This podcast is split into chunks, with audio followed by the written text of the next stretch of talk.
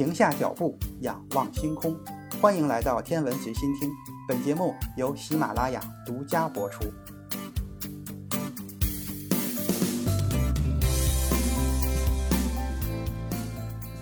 欢迎收听原创严选。爱因斯坦在发表相对论之后的研究视野还远不止光量子，他预料能量的量子化或许是一个更加普遍的现象。一九零七年。他又发展出一套关于晶体比热的量子理论。虽然他的理论在当时没有多少人会认真理会，但是到了1909年，新的实验结果使物理学界不得不对这些理论重新进行审视。1910年，爱因斯坦返回了苏黎世，在苏黎世联邦理工大学工作，但是依然没有什么名气。这时，杰出的德国科学家瓦尔特·能斯特决定拜访爱因斯坦。能斯特的拜访激发了大家对爱因斯坦和他研究的极大尊重。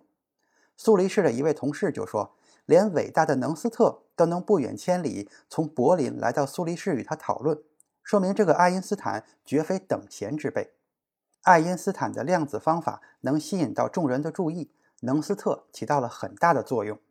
从1911年年初开始，越来越多的科学家开始引用爱因斯坦的论文。并且拥护他的量子思想。与此同时，量子也从猜想存在的实体一下子升级为实验室精细研究的对象。早在1897年，英国物理学家约瑟夫·约翰·汤姆逊发现了带负电荷的电子。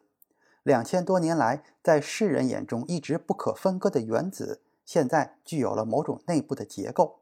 1909年到1911年的这一段时间，新西兰物理学家。欧内斯特·卢瑟福发现了更多原子结构的秘密。他和在曼彻斯特大学的研究助手汉斯·盖格和欧内斯特·马斯登合作进行实验。因为某些放射性元素在发生衰变的时候会放射出高速的阿尔法粒子，所以他们就用这样的高能量的阿尔法粒子去轰击金箔。让他们大吃一惊的是，每八千个阿尔法粒子中会有一个的轨迹发生偏转。偏转的角度有的时候甚至可以达到九十度，这个偏转角度令人惊讶，就好像你用机关枪打出一串子弹，眼睁睁地看着这些子弹被一张薄薄的纸改变了方向。卢瑟福在解释这些结果的时候认为，这就意味着原子的大部分质量都集中在原子中间一个很小的地方，质量轻很多的电子则围绕着这一个区域进行旋转，就像行星绕着太阳旋转一样。按照这个模型来推断，原子内部大部分都是虚空的。卢瑟福提出的原子内部结构的行星模型，至今仍然很有说服力。电子理论一直让25岁的丹麦物理学家尼尔斯·波尔念念不忘。1911年的9月，他带着自己博士论文的英文翻译版和卡尔斯伯格基金会的奖学金，离开丹麦，前往剑桥大学，到汤姆逊的实验室从事研究工作。一九零六年，汤姆逊因为发现了电子，获得了诺贝尔物理学奖。此后，他一直沉浸在原子结构理论的研究之中。汤姆逊决心用自己发现的粒子来解释原子和分子的特征。他最终提出了一个原子的理论模型。在这个模型中，原子由两部分组成，一部分是一个没有重量并且带正电荷的均匀球体，另一个则是在球体上镶嵌的几百个带负电荷的电子。整个原子看起来就像是一个点缀着葡萄干的蛋糕。在这个模型中，原子的大部分质量来自于电子，但是这个模型本身是存在缺陷的。如果嵌入带有正电荷的均匀球体的电子是静止不动的，那么汤姆逊就能推导出一些稳定的结构。但他怀疑磁性材料的性能是由原子内部电子的运动造成的。可是，任何涉及运动电子的模型都被预言具有内在的不稳定性。汤姆逊别无选择，只有重新思考这个模型。一九一零年，剑桥实验室的实验证明，他大大的高估了每个原子内部的电子数。波尔之所以来到剑桥，是因为他觉得这个问题是物理学的核心问题。而汤姆逊这个人也很了不起，但是二人的关系从一开始就很不融洽。波尔是一个年轻的博士后，但是他的英语能力不行，因为他太过直率，就很容易让人误解。他与汤姆逊的初次会面就是这样。波尔拿着汤姆逊的一本关于原子结构的书，走进汤姆逊的办公室，指着书里的某一个地方说：“这里错了。”难怪汤姆逊这么不喜欢他。此后，波尔在汤姆逊的指导下做了一些实验，但是他觉得这些实验都毫无意义，因此开始努力地学习英语。到了1911年的11月初，波尔在曼彻斯特大学与卢瑟福相识。他决定转到卢瑟福的研究团队，用自己博士后的最后几个月的时间来学习放射现象。波尔知道卢瑟福的原子行星模型，但这时他的主要兴趣放在了放射性上，而曼彻斯特实验室是世界上研究放射现象的顶级实验中心。虽然卢瑟福的行星模型看起来很有说服力，但也有相当大的不可能性。这是因为和汤姆逊的模型一样，在行星模型中。电子也不应该是运动的。与太阳和行星不同，电子和原子都带有电荷。根据麦克斯韦的理论，在电磁场中移动的电荷会以波的形式辐射能量。根据预测，这些波会把绕轨道旋转的电子的能量带走，因此电子绕原子核旋转的速度会越来越低，难以抵抗带正电荷的原子核的强大吸引力。在行星模型中。电子由于失去了能量，就会朝着原子核旋转跌落，原子自身就会在亿万分之一秒内坍缩。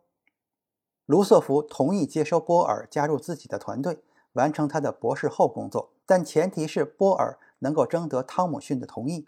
汤姆逊当时并没有反对。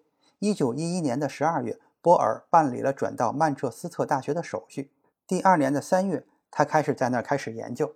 起初，波尔开始做铝吸收阿尔法粒子的实验，但实验物理学不是波尔的专长。几周后，他就开始研究理论性的问题，把研究的注意力从放射性转移到了原子结构上。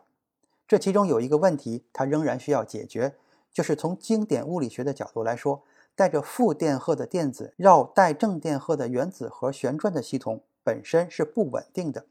波尔推断。或许引入量子的观点能够取得一些进展。他逐渐确信卢瑟福模型内的电子结构在某种程度上是受普朗克的作用量量子支配的。根据经典物理学的原理，原子就不应该存在，但是原子确确实实是存在的。因此，仅仅运用经典力学的数学方法推导出某个理论描述是不可能的。波尔猜测，如果原子是稳定的。那就意味着围绕原子核旋转的电子一定存在着某种稳定的构型，这些稳定的轨道以某种未知的方式取决于普朗克常数。波尔模型依然充满矛盾。1912年，接下来的时间至1913年初，波尔继续研究原子的结构。波尔的下一个突破发生在了1913年的2月，当时他熟悉了一条线索，而这条线索即将解开整个谜团。汉斯·汉森是德国哥廷根大学的青年物理学教授，已经做过了一些原子光谱学的实验。他使得波尔注意到了巴尔默公式。1885年，瑞士科学家约翰·雅各布·巴尔默通过研究一系列氢原子发射线的测量值，发现它们遵循一个相对简单的模式。1888年，瑞典物理学家约翰内斯·里德伯对巴尔默公式做了推广。就巴尔默和李德伯本人来说，公式完全由实验证据得来，背后隐藏的原子物理学原理当时还相当的模糊。但是波尔马上明白了公式中整数出自哪里。波尔意识到，一个电子从能量高的外部轨道移至能量低的内部轨道时，会以辐射的方式释放出能量。他猜测，如果每一个轨道都拥有固定的能量，并且能量的值。取决于从原子核向外的每个轨道的整数编号，那么轨道之间的能量差也就是固定的。不仅如此，使用普朗克常数、电子所带电荷以及电子的质量等若干基本物理常数，波尔就能计算出李德伯公式中出现的比例常数，就是著名的李德伯常数。当时，李德伯常数在光谱测量方面已经被人们所熟知，波尔的计算结果与实验值相差不到百分之六。这个数值也刚好落在他用来计算的基本常数的实验不确定范围之内。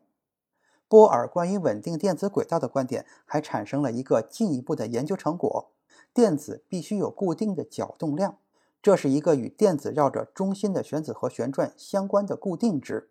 电子在轨道之间的转移必须是瞬时的跃迁，因为如果电子是从一个轨道逐渐移到另一个轨道，根据预测，它在这个过程中会再次连续的辐射能量。事实上，电子在非经典的稳定轨道间转移的时候，这种转移本身也应该是非经典的不连续的跃迁。波尔的论文在一九一三年的七月的哲学杂志上发表，同年的九月和十一月，波尔又在这本杂志上发表了两篇论文。波尔的原子结构模型取得了巨大的成功，但是就像普朗克一九零零年获得的成就一样，这个模型也充满了神秘难解的地方。仍然有许多问题悬而未决，其中最紧要的当属量子数的问题。这个量子数意味着什么？它到底从何而来？咱们下期再说。今天的严选就是这些，咱们下次再见。